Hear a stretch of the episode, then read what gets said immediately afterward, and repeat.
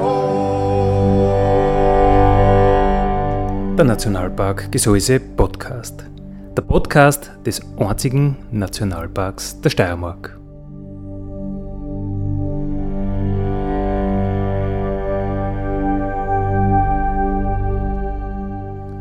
Alle zwei Wochen neu mit Themen aus dem Nationalpark Gesäuse und aus der Nationalparkregion. Dale Julio.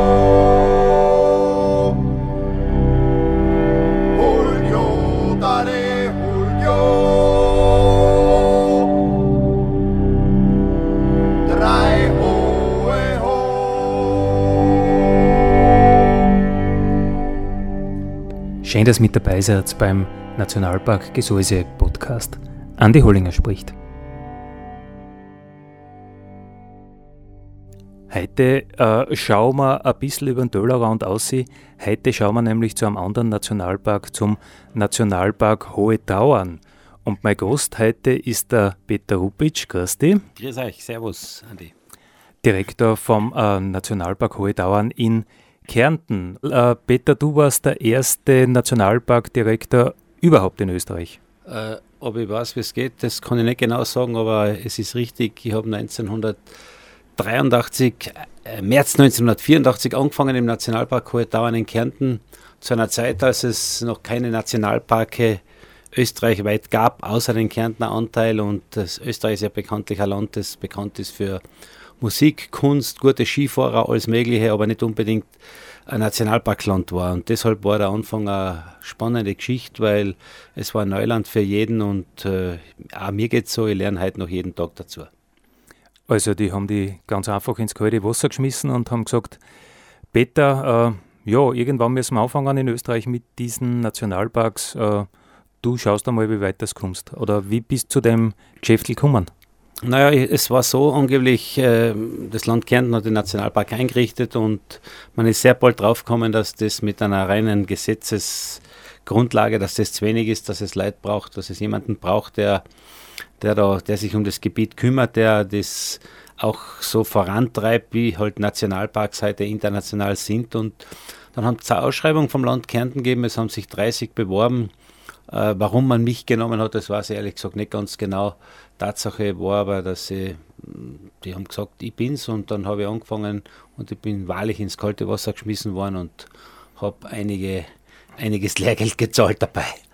Und das war äh, 1981, oder? Nein, 81 ist ein Nationalpark gegründet worden und 84 im März, äh, ich glaube am 3. März 1984 habe ich begonnen als Ein-Mann-Betrieb. Ich kann mich erinnern, die ersten paar Monate bin ich überhaupt im Büro vom Heiligen Blut der Bürgermeister gesessen. Wir haben nicht einmal ein eigenes Büro gehabt, es war nichts da, es war einfach nichts da.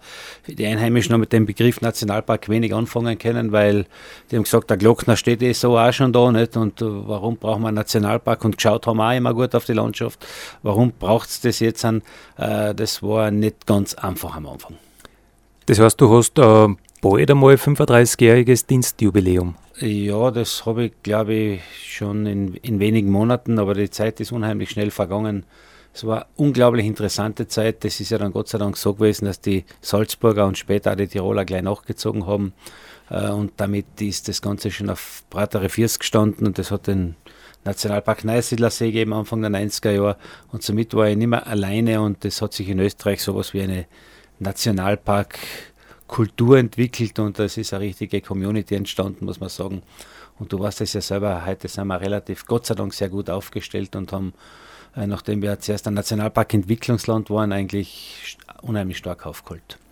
Ja, in der Nationalparkfamilie, da sind wir dann äh, das jüngste Kind, Gesäuse, äh, 2002 gegründet. Naja, jetzt sind wir gerade einmal, äh, naja, gute 15 Jahre alt so in etwa, aber die große Arbeit der Vorreiter, die haben natürlich andere gemacht.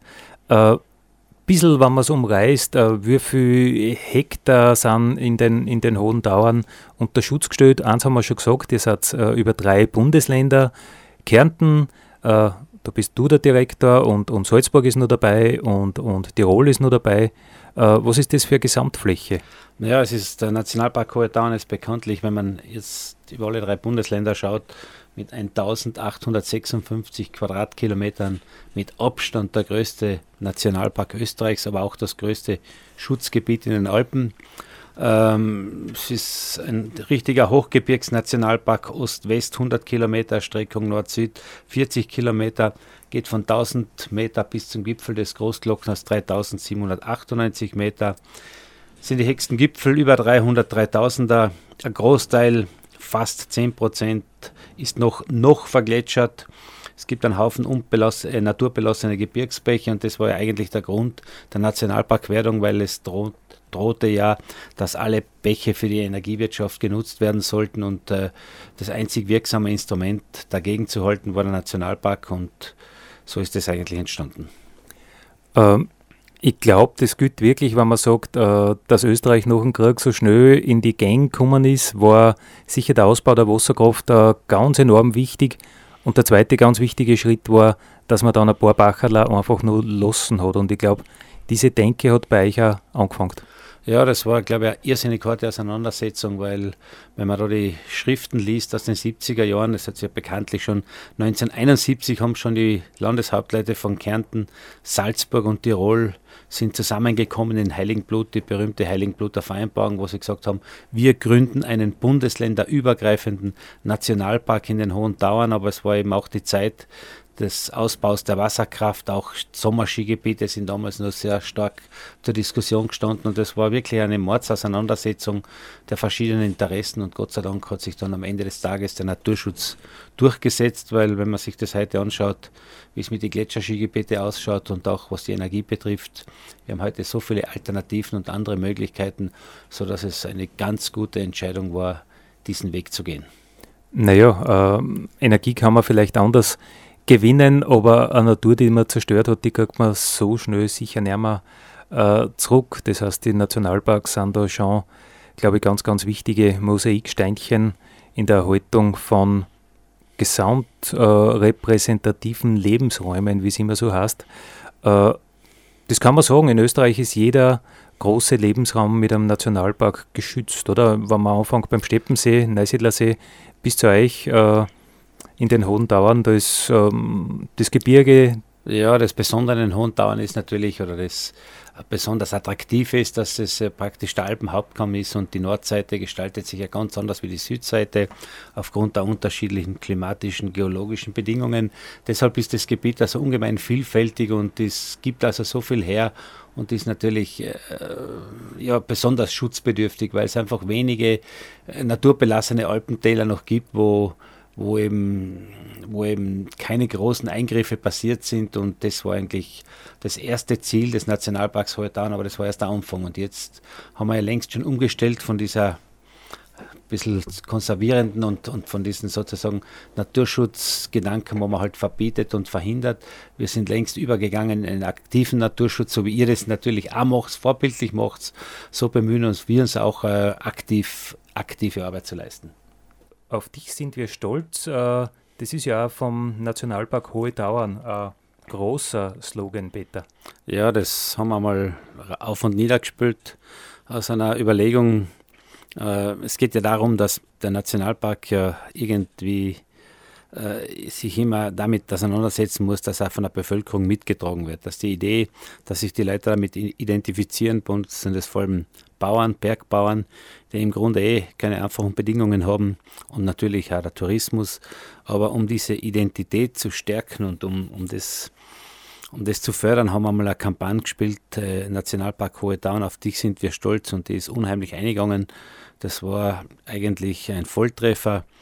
Und äh, ja, es ist eben wichtig, dass das Bewusstsein geschaffen wird. Du hast das angesprochen, das Thema Wildnis und den Unterschied zwischen Naturpark und Nationalpark. Das ist für den ist nicht immer ganz leicht zu verstehen, aber wir sind, wir Nationalparke sind alle dazu aufgerufen, wirklich Wildnis zuzulassen und in unserer Gegend und da in unseren Tälern, wo auch die Almwirtschaft zum Teil hinaufgeht bis auf über zweieinhalbtausend Meter, ist es nicht ganz einfach, den Bauern zu erklären, den Grundeigentümern zu sagen, äh, dass auch Wildnis einen ganz einen hohen Wert hat. Als Bauer, der den Boden unter schwierigsten Bedingungen vieles abbringen muss, versteht es oft nicht.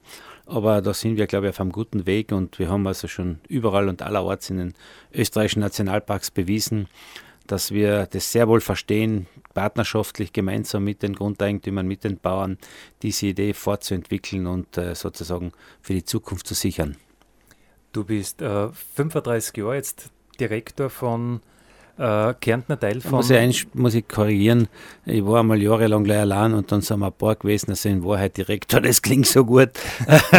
das, das ist davon, äh, das muss ich sagen, im 90er Jahr dann hat man eine andere Konstruktion gehabt, 91 mit einer Gesetzesnovelle und da ist auch die Geschäftsführung, das ist alles anders konstruiert und aufgesetzt worden und seitdem bin ich eigentlich Direktor. Aber ich, ich habe, wie gesagt, als Ein-Mann-Betrieb angefangen, heute sind wir ungefähr 30 Leute ich weiß schon, wie es auf beiden Seiten ausschaut.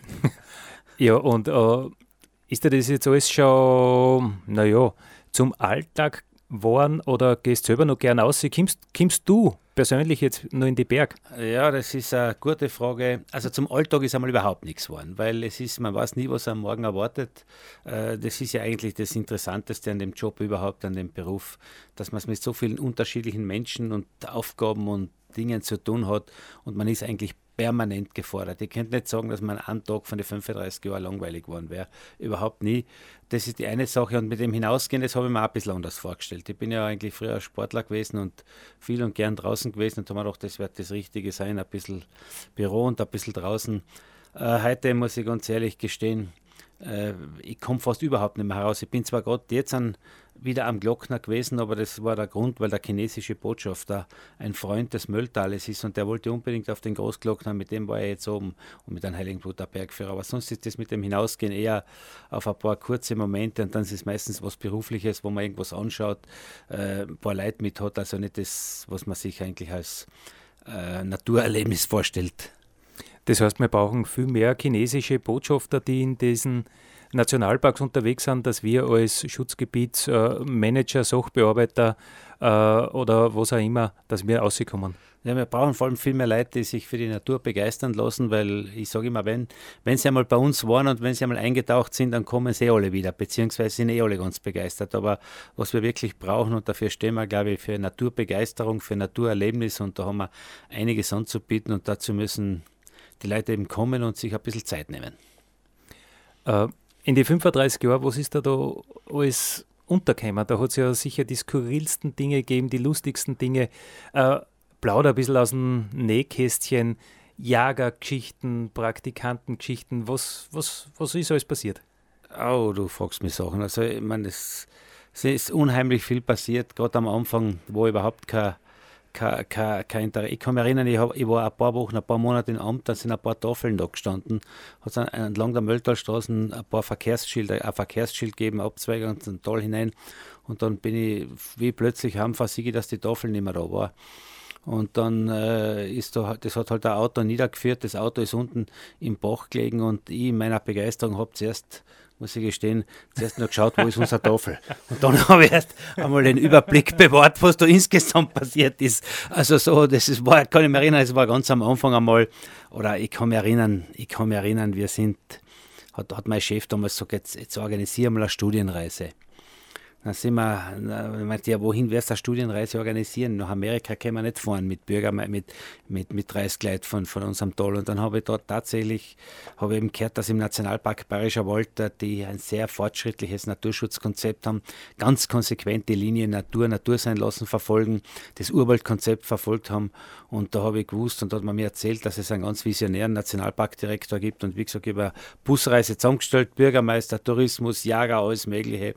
Und einer der größten Nationalparkbefürworter bei uns im Tal war ein, ein Bürgermeister, selber Bauer aus ein, einfachen, mit sehr einfachen kleinen Hof. Und dann sind wir da draußen gewesen und dann hat uns der Dr. Bibelritter seinen Urwald gezeigt und da sind, ich weiß nicht, wie viel zig Hektar am Boden gelegen, äh, wie viele tausende Festmeter sind am Boden gewesen und dann hat er gesagt, Herr Doktor, seien Sie mir nicht besser, aber Sie können auf Ort und Stelle eingesperrt wegen Vergeudung von Volksvermögen. Also das war für mich auch so ein Erlebnis, wo, wo, wo ich einfach gemerkt habe, pass auf, da haben wir noch so viel Arbeit vor uns. Und, und dann sind wir nach Amerika gefahren, haben uns auch mit ein paar Leuten die amerikanischen Nationalparks angeschaut. Und das, das war, da, da haben wir auch so viele lustige Geschichten erlebt, weil halt das natürlich äh, ein ganz anderer Zugang ist, aber insgesamt, was einfach übrig bleibt, das ist, dass man die Natur in Ruhe lässt, dass man schaut, wie sich die Natur entwickelt und, und dass man die Menschen für das da begeistert. Und ein paar andere Geschichten erzähle ich dann später noch. Aber ihr habt sich immer bemüht, äh, die Bevölkerung, die Entscheidungsträger mit einzubinden, dass das mittragen wird, weil äh, durch den Alpenverein und durch diese äh, Stiftung oder wie seid ihr zu, die, zu diesen großen Flächen gekommen? Ihr habt ja da eigentlich sehr freie Hand gehabt über große Flächen. Naja, das stimmt nicht ganz. Man muss da wieder unterscheiden. Äh, in, in, Im Tirol zum Beispiel, im Tiroler Anteil, Anteil des Nationalparks, da gehört die ganze Kernzone dem Alpenverein. In Salzburg gibt es doch in der Kernzone einige staatliche Flächen, sprich Bundesforste und der Salzburger Nationalparkfonds hat einiges angekauft und dort ein tolles Wildnisgebiet eingerichtet. Und bei uns in Kärnten, wir haben ein bisschen, bisschen Alpenvereinsbesitz, zum Beispiel oben am Großglockner.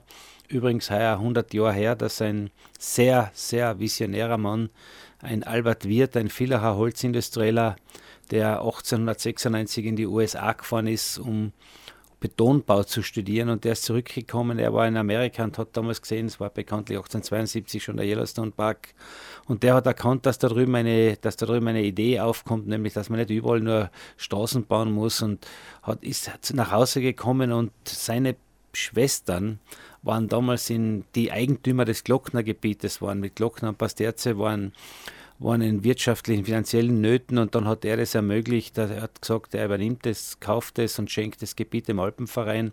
Und er war eigentlich ein unheimlicher Visionär und hat den Grundstein gelegt für den Nationalpark Hohe Dauern. Und das ist genau heuer 100 Jahre her, dass diese Schenkung Albert Wirth, Großglockner mit Pasterze, über 40 Quadratkilometer äh, den, an den Alpenverein ergangen ist. Und der Alpenverein war ein großer Kämpfer. Und das ist bis heute so, dass man tagtäglich ringen muss um Akzeptanz, um Verständnis. Und das ist etwas, was nie aufhören wird. Peter, ihr seid ja einer dieser Nationalparks, die ja Auswüderungsprojekte haben. Man kennt das Kalkalpen, haben den Lux äh, äh, wieder etabliert. Äh, bei euch ist es das, der Portgeier. Äh, wie geht es euch damit? Ja, das ist richtig. Es ist ein Projekt, auf das wir ehrlich gesagt ja, wirklich stolz sind und Mordsfreude damit haben. Wir haben uns äh, seit über 30 Jahren sind wir dabei, an diesem Artenschutzprojekt mitzumachen. Der Portgeier ist bekanntlich vor über 100 Jahren bei uns ausgerottet worden, ausgestorben, äh, wo man fest mitgeholfen hat, weil man dem, dem Vogel alles Mögliche nachgesagt hat und in den 80er Jahren, dank der Zoos, war der Helmut Bechlein in Innsbruck und äh, auch andere Einrichtungen, Frankfurter Zoologische Gesellschaft, äh, haben wir uns damit beschäftigt und äh, und was das Tolle an diesem Projekt ist, abgesehen einmal, dass der Vogel unheimlich spektakulär ist, das ist ein Aasfresser, überwiegend Aasfresser, Knochen äh, und ein Kulturfolger, der also nur dort ist, wo, es auch Almen gibt, wo wo er etwas derartiges findet. Dieser imposante Vogel mit einer Spannweite von fast drei Meter, der, ich glaube, es gibt nur in den Anden die Kondore, die noch größer sind. Das ist ja so ein interessantes Tier und wie gesagt, wir haben uns in den 80er Jahren, späten 80er Jahren haben wir damit begonnen und was das eigentlich klasse dabei ist, ist, da ist plötzlich ein, Alpen, äh, ein alpenweites Interesse entstanden und es gibt im gesamten Alpenraum von den französischen Seealpen von Nizza praktisch bis herauf zu uns gibt es überall Nationalpark, Grand Paradiso, Stilfserjoch Nationalpark in den französischen Alpen, äh, Vanoise, Les Écrins, Mercantour, Schweizer Nationalpark, die machen alle mit und da ist, äh, muss man wirklich sagen, da ist ein toller Austausch entstanden und die Vögel äh, fliegen mittlerweile wieder im Alpenraum. Wir haben heuer im, im Juni zwei Jungvögel im Malnitzer Seebachtal freigelassen und die sind jetzt schon wieder äh, hunderte, 500.000 Kilometer weiter. Und das ist also auch ein Beispiel dafür, dass erfolgreicher Naturschutz und insbesondere erfolgreicher Artenschutz nur dann passieren kann, wenn man über die Grenzen hinausgeht und wenn man da die Grenzen, auch die Nationalparkgrenzen überwindet. Und äh, wie gesagt, es ist eine tolle Community entstanden um diesen Bordgeier herum. Äh, eines unserer wirklichen Vorzeigeprojekte. Und äh, wir haben jetzt in den letzten Jahren auch immer wieder Freilandgeburten gehabt, die aufgekommen sind. Und wir sind eigentlich so weit, dass man sagen kann, der Vogel ist wieder angesiedelt im Alpenraum und dass wir da mitmachen haben können. Das war eine tolle Geschichte. Äh, man hat den Vogel ausgerottet gehabt. Das kommt ja nicht von ungefähr. Die Leute haben ja da sicher Ängste gehabt, äh, Kinder, Geier oder wie hat man zu einem auch gesagt? Äh, ja, der, der Lämmergeier, dass er die Lämmer holt und dass er von der Alm ein Kind von der äh, ein Kind halt da irgendwie geschnappt hat. Das sind diese alten Mythen und die Geschichten, die zum Teil noch tief drinnen sind.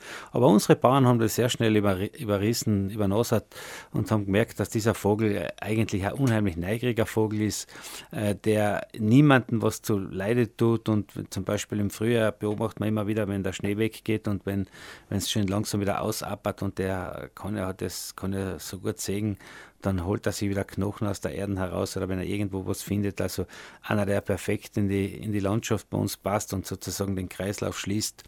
Und wie gesagt, toll, dass wir da dabei sein haben können und dass wir da wirklich eine aktive Rolle bei dem Projekt gespielt haben. Ihr habt so eine große aktive Rolle gespielt. Äh, die anderen Partner haben die Bordgeier wohlwollend aufgenommen oder haben die auch welche freilassen? Oder gezüchtet Nein, es gibt oder Lebensräume etabliert oder wie, wie ist es dann gegangen? Naja, es ist so mit den Lebensräumen, da kann man nicht wirklich viel tun. Da, die sind nur dort, wo es auch Albenvieh gibt, in Wahrheit. Oder im Winter, wenn wild und so wie letzten Winter haben wir ganz einen strengen Winter bei uns gehabt, da sind einige Steinböcke äh, in die Lawinen kommen und das ist natürlich für die Portgeier ideal. Aber die anderen Länder haben alle mitgetan und wir haben auch immer wieder Rückschläge erlitten und das ist immer so ein Projekt gewesen mit so Auf und Nieder und man freut sich dann und dann wie gesagt, es, es, sind viele Jungvögel geschlüpft, aber sehr wenige aufgekommen zuerst und jetzt scheint es zu funktionieren und äh, wir haben zum Teil auch keine Erklärung.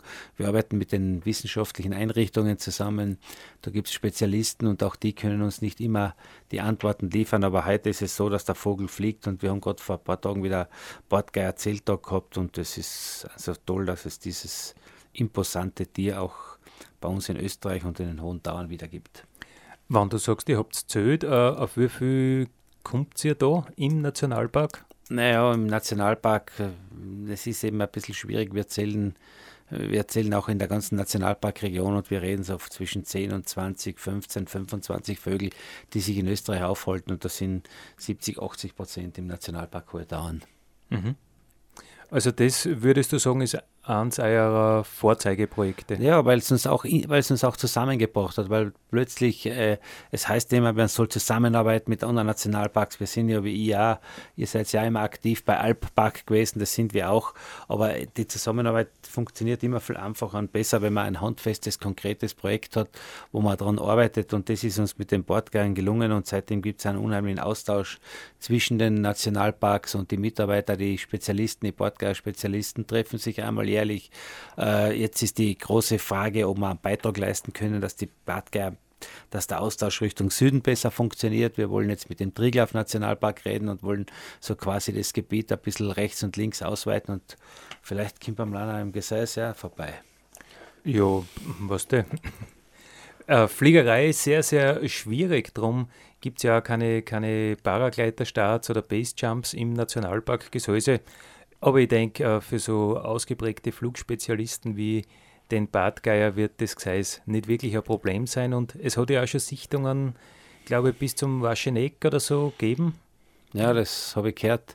Wie gesagt, die Tiere, es, es, ist jetzt so, dass wir die letzten Freilassungen in den letzten Jahren, da werden sie alle getrackt. Das heißt, die haben alle einen, einen Sender äh, herum und, und, und die, die halten zumindest, die Sender halten länger, aber die Batterien sind so eingestellt, dass sie drei, vier Jahre Meldungen, regelmäßige Meldungen liefern. Und seitdem, muss ich sagen, sind wir auch. Äh, ist auch die Verlustrate viel geringer geworden.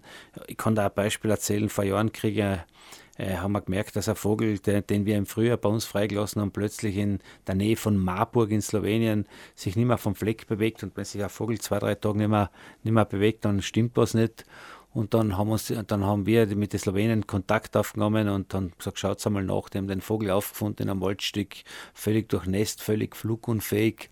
Und äh, dann ist gleich unser Podcast-Spezialist runtergefahren, hat ihn nach Wien gebracht zum Professor Frey, das ist ein ehemaliger Professor von der Veterinärmedizinischen Universität, ein Spezialist. Und wir haben den Vogel wieder aufgepeppt und er war nämlich verbleit. Diese Badgeier sind sehr anfällig auf, auf Blei. Und wir haben ihn fünf Monate oder sieben Monate später neuerlich freigelassen und der fliegt heute noch in den Alpen. Also wie gesagt, moderne Technologien machen das möglich. Äh, wenn du sagst verbleit, dann ist das durch die Nahrungsaufnahme, wenn die mit Schrot zum Beispiel geschossen worden ist? Genau, die reagieren extrem sensibel. Wir haben zwar bei uns im Nationalpark für diese Abschüsse, die wir noch machen müssen, wir haben ja keine herkömmliche Jagd, sondern wir, es gibt halt noch gewisse Dinge, die, die wir auch beim Wildtiermanagement machen müssen, gewisse Maßnahmen. Wir haben schon längst bleifrei und wir animieren auch die angrenzenden, an den Nationalpark angrenzenden Reviere, dass auch dort bleifrei geschossen wird. Das funktioniert zum Teil schon ganz gut. Das ist eine Initiative, die wir gemeinsam mit der Jägerschaft umsetzen. Seit zehn Jahren sind wir auf dem Thema drauf und es gibt ja mittlerweile Munition genug äh, für alle möglichen Kaliber und für, für alle möglichen Waffen. Das heißt also, das ist heute wirklich kein Thema mehr und, und das ist auch so ein Beispiel, wo wir also weit über den Nationalpark hinaus wirken. Bleifreie Munition, äh, damit der Bartgeier äh, nicht so viel Blei aufnimmt und deswegen einfach äh, gesund bleibt. Ja, bei uns im Nationalpark Gesäuse wird das Wildmanagement auch mit bleifreier Munition, also mit Kupfermunition durchgeführt. Also ich glaube, das ist mittlerweile kompletter Standard. Ja, das ist bei Standard, aber da haben wir, glaube ich, ein, äh, das insgesamt bei der Jägerschaft, also wir haben ja sehr enge Kooperation mit der Kärntner Jägerschaft, eine sehr gute Kooperation und waren uns da sehr schnell einig, dass wir da gemeinsam etwas machen müssen. Es nutzt halt nichts, weil die Bordgeier fliegen halt außerhalb des Nationalparks. Deswegen ist auch wichtig, dass um den Nationalpark herum auch bleifrei geschossen wird. Auf jeden Fall, ja. Äh, wir haben jetzt ein bisschen in die Vergangenheit geschaut im Nationalpark Hohe Dauern, was es an Projekten gegeben hat. Peter Ruppitsch, du hast mir erzählt vom Badgeier-Projekt. Äh, was macht ihr jetzt gerade? Ja, ein Projekt ist also, auf das wir uns sehr freuen und wo wir schon lange darauf hinarbeiten und es wird jetzt Wirklichkeit werden, ist das Haus der Steinböcke in Heiligenblut. Es ist ja so, dass die Steinböcke äh, in 1962 von der Kärntner Jägerschaft und einem Heiligenbluter Unternehmer, dem Herrn Bichler, wieder im Glocknergebiet äh, eingeführt worden. Steinböcke, alle Steinböcke, die wir momentan im Alpenraum haben, da gibt es ja einige Kolonien, die sind, die stammen aus dem Gran Paradiso Nationalpark. Der letzte italienische Kaiser hat ja, es hat sich glaube ich 200 Steinwildhüter gehalten und die darauf aufgepasst haben und hat sich da ein richtiges Steinwild-Refugio eingerichtet. Und der hat aber keine Tiere freigegeben. Und das waren, glaube ich, ein paar Schweizer, die irgendwann in den 40er, 50er Jahren, denen es gelungen ist, wirklich ein paar, ein paar Steinböcke aus diesem Revier zu fladern, wie man bei uns sagt, zu stellen. Und wir haben dann die Tiere aus der Schweiz bekommen und seitdem beschäftigen wir uns und der Nationalpark hat 2000 das Steinwildmanagement übernommen. Äh, wir haben im Glocknergebiet rund 300 Stück im gesamten Nationalpark 1000 Stück und äh, das ist insofern ein spannendes Projekt, weil man auch über das Steinwild relativ wenig weiß.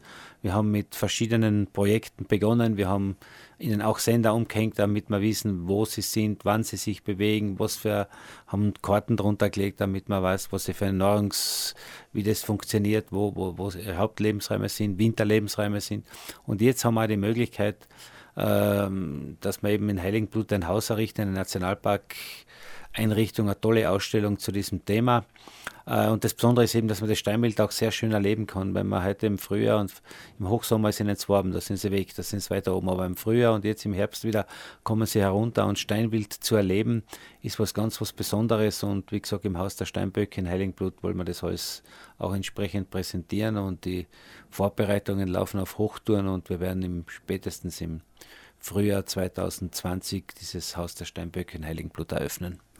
Äh, Prumpft von großen äh, Säugetieren ist natürlich da immer äh, äh, eine Riesensache. Im Gseis, wir haben ja Starbeck hm, gerade einmal ein bisschen als Durchzügler. Was wir im Nationalpark natürlich haben, ist das Hirschlosen zu der Jahreszeit. Äh, später dann natürlich die Gamsbrumpft, wo sie die Gams gegenseitig durch die Wand treiben. Äh, bei den Starbeck, da kennt man das Zusammenschlagen vor die Herndl.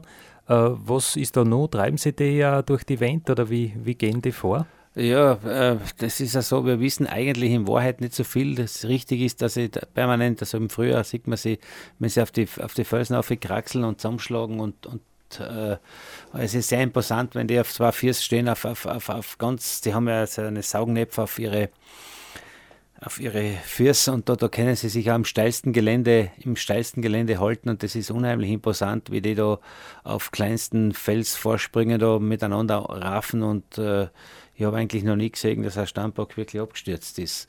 Äh, Hirschprumpf, da braucht man nur, der ist schon vorbei jetzt, nicht? Aber, ja. Und Gamsprumpf, das ist sowieso, wir wissen alle, dass die, dass die hohen Dauern natürlich ein ein, tolles, ein toller Lebensraum sind für die Gams, weil äh, da sind sie daheim und äh, ja, jeder, der das kennt, der weiß, was das für ein Erlebnis ist. Habt ihr da Wildtierbeobachtungen, Hirschsprunft habt ihr sicher, habt ihr Fütterung auch? Nein, wir machen, wir haben keine Fütterungen, mit denen sind wir abgefahren, wir sind auch beim Steinwild. Äh, wir wollen, unser Ziel ist es, den gesunden Bestand zu erhalten und es ist aber so, dass der Lebensraum zu klein ist und wir müssen auch eingreifen, aber da gibt es keine kommerziellen Hintergründe dabei.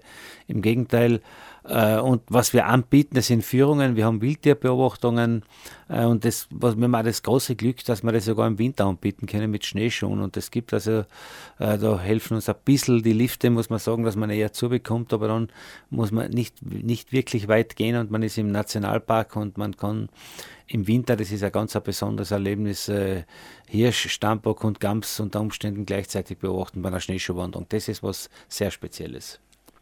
Und da habt ihr ja ausgebildete Ranger oder machen das Berufsjäger bei euch oder wie, wie ist das naja, bei euch organisiert? Wir haben eigentlich, bei uns ist das so, bei uns muss egal, die, die, bei uns es sind Ranger. Aber die haben natürlich alle Ausbildungen, haben zum Teil Berufsjägerausbildung, haben, haben äh, sind, aus, auf, sind Aufsichtsjäger, aber wir haben ja das weißt du eh bestens. Wir haben ein Ranger-System in Österreich eingeführt und auch alle, alle Jäger müssen bei uns Ranger sein. Das ist bei uns Voraussetzung. Äh, Zuerst hast du gesagt, es gibt wohl noch ein paar äh, Geschichten zu den Jager, äh, zu den zu die Ranger äh, von den letzten 35 Jahren. Äh, da hast du sicher noch was auf Lager. So, jetzt hast du mich schnell gefragt, weil jetzt weiß ich nicht mehr, welche Geschichte ich erzählen kann. Mein Gott, nein, wir haben, was mir unvergesslicher bleibt, das ist einfach diese Anfangsverhandlungen, wo wir, wo wir stundenlang mit den Bauern auf dem Tisch verhandelt haben und, und wo, wo, wo, muss man auch sagen, immer wieder ein bisschen Alkohol, das eine oder andere Schnapsel mit dabei war. Und es ist halt auch bei uns am Ende des Tages immer wieder so gewesen, äh, die besten Geschichten, best, wenn, wir, wenn, wir, uns auseinandergesetzt haben, wenn wir am Tisch gesessen sind, es war zum Teil eine unfassbare Zeit, aber und einmal ist einer vor der Tür gestanden und hat gesagt, ihr seid ja Ärger wie die Zeigen Jehovas. Ich werde es nie vergessen, wie der daherkommt und sagt, du, äh, wir haben einfach unglaubliche Überzeugungsarbeit geleistet und da, da, da, ja, da war es immer lustig mit den Bauern. Da, da, ja, da gibt es immer was zum Erzählen. Das war beim Gseis natürlich auch so, dass am Anfang Ressentiments äh, in alle Richtungen sind und, und ich glaube, das ist auch gut, wenn man redet und gerade wenn man im, im Wirtshaus redet, wo man sehr ungezwungen diskutieren kann. Ich glaube, das beflügelt auch und bringt da die Ideen im positiven Sinne weiter. Natürlich, das entwickelt sich alles und ich sage immer wieder, die, die, die, Akzeptanz, um die wir alle ringen, dass man Verständnis hat für die Nationalparkidee, das ist eine immerwährende Aufgabe. Man darf ja nicht glauben, dass ich das einmal, dass das einmal aufhören wird, dass das einmal enden wird. Es ist täglich eine neue Herausforderung. Es kommen junge Leute, die haben wieder ganz einen anderen Zugang zur Natur. Äh, wir haben ja mittlerweile auch Mordsherausforderungen, wie wir alle wissen, mit den neuen Sportarten, die auf uns zukommen. Junge Leute sind eben anders, die da gibt es die Kletterer, aber das wisst ihr noch viel besser. Also da tut sich einiges. Wir haben jetzt eine Situation, dass diese E-Bikes natürlich äh, uns vor völlig neue Herausforderungen stellen, weil man auch in unserem steilen Bergen mit diesen E-Bikes doch um ein Stückchen weiterkommt als wie früher, wo man alles selber hat bewältigen müssen. Und das ist halt auch im Tourismus. Es ist ein, ein permanentes, ja, sich damit beschäftigen, auseinandersetzen und gegenseitig sozusagen Verständnis zu, abzuringen. Und das hat halt jeder seine Interessen. Und das ist in einem großen Nationalpark wie bei uns, der ja auch ganz schwierig überwachbar und überschaubar ist. Äh, da, da ist immer was los und irgendwo ist, brennt immer wo der Hut. Äh, ja, wir sind fast am Ende unserer Sendezeit, äh, Peter. Wenn du jetzt in die Zukunft schaust, niemand weiß, was morgen passiert und was es morgen alles so gibt auf unserer Welt. Äh, was glaubst du, in welche Richtung sollen sie unsere österreichischen Nationalparks oder speziell jetzt der Nationalpark Hohe Dauern oder noch spezieller der Kärntner Teil, dein Teil äh, von den Hohe Dauern, in welche Richtung soll es gehen? Ich glaube, es gilt für uns alle, Äh, wir haben ja in den letzten 30, 35 Jahren wirklich unheimlich viel aufgeholt. Wir sind in Österreich auch zu einem Nationalparkland geworden. Wir sind ja alle sehr glücklich und stolz, in dem tollen Land leben zu können, mit einer großartigen, großartigen Kultur. Aber jetzt haben wir eben auch bei der Natur schwer nachgeholt und aufgeholt und äh, worum es geht, den eingeschlagenen Weg, dass es noch Reste, Flecken gibt in Österreich, in verschiedensten, in unterschiedlichsten Land, Landschaften, ob in der pannonischen Tiefebene, in den Donauauen oder in den hohen Bergen oder im Gesäuse, dass es noch Flecken gibt, wo Natur Natur sein kann. Einfach, äh, dass wir die Einstellung auch haben, dass Natur einen Eigenwert hat, einen Wert per se hat, dass wir nicht immer nur nach urteilen, was was bringt und was, wo ein Nutzen herauszuholen ist, sondern einfach Natur in ihrer ursprünglichen Form so zu akzeptieren, wie sie ist und das auch genießen zu können. Und dazu braucht es Nationalparke und da müssen wir nur das, was wir jetzt eingeschlagen haben, fortsetzen. Und dann, glaube ich, sind wir am richtigen Weg. Du glaubst, wir sind am richtigen Weg. Äh, ich glaube auch, diese Dynamik ist ganz, ganz wichtig. Nicht dieser konservative Naturschutz an, an gefälligen Ist-Zustand unter Schutz zu stellen, die Käseglocke, sondern einen Ablauf, einen dynamischen Ablauf sicherzustellen. Äh, wo darf das überall noch sein? Das ist ja ganz, ganz was Besonderes, weil sonst hast du im Tal unten überall die Infrastruktur, ja. die man schützen muss und alles. Ich glaube, das zeichnet uns auch aus, das haben wir alle gelernt miteinander, dessen, was du sagst, eben dieser moderne Zugang zum Naturschutz, nicht nur Käseglocke drüber und, und verhindern und, und schauen, dass nichts passiert, sondern ganz im Gegenteil, sich aktiv einbringen und das erfordert eben, dass man sich auch mit unseren Partnern permanent zusammensetzt und diese Auseinandersetzung, die nicht immer eine feine ist, aber die am Ende des Tages dazu beitragen soll, dass wir eben, wie gesagt, äh, wenn man es ganz einfach sagt, die Welt ein bisschen besser macht, dass wir da was leisten können. Das ist ein, ein toller Auftrag, an dem arbeiten zu können und auch Motivation, noch fest daran zu arbeiten. Ich glaube, es wird uns nicht fad in Zukunft, oder? Da mache ich mir keine Sorgen, weil, wie gesagt, jeder Tag ist ein anderer und, und toll, dass es so ist. Schön, dass ich da dabei sein kann. Dale Julio.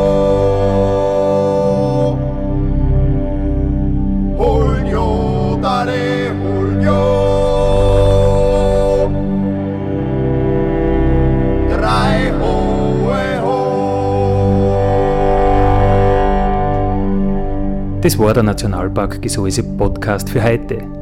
Ich freue mich, wenn ihr wieder mit dabei seid in 14 Tagen. Vielen Dank.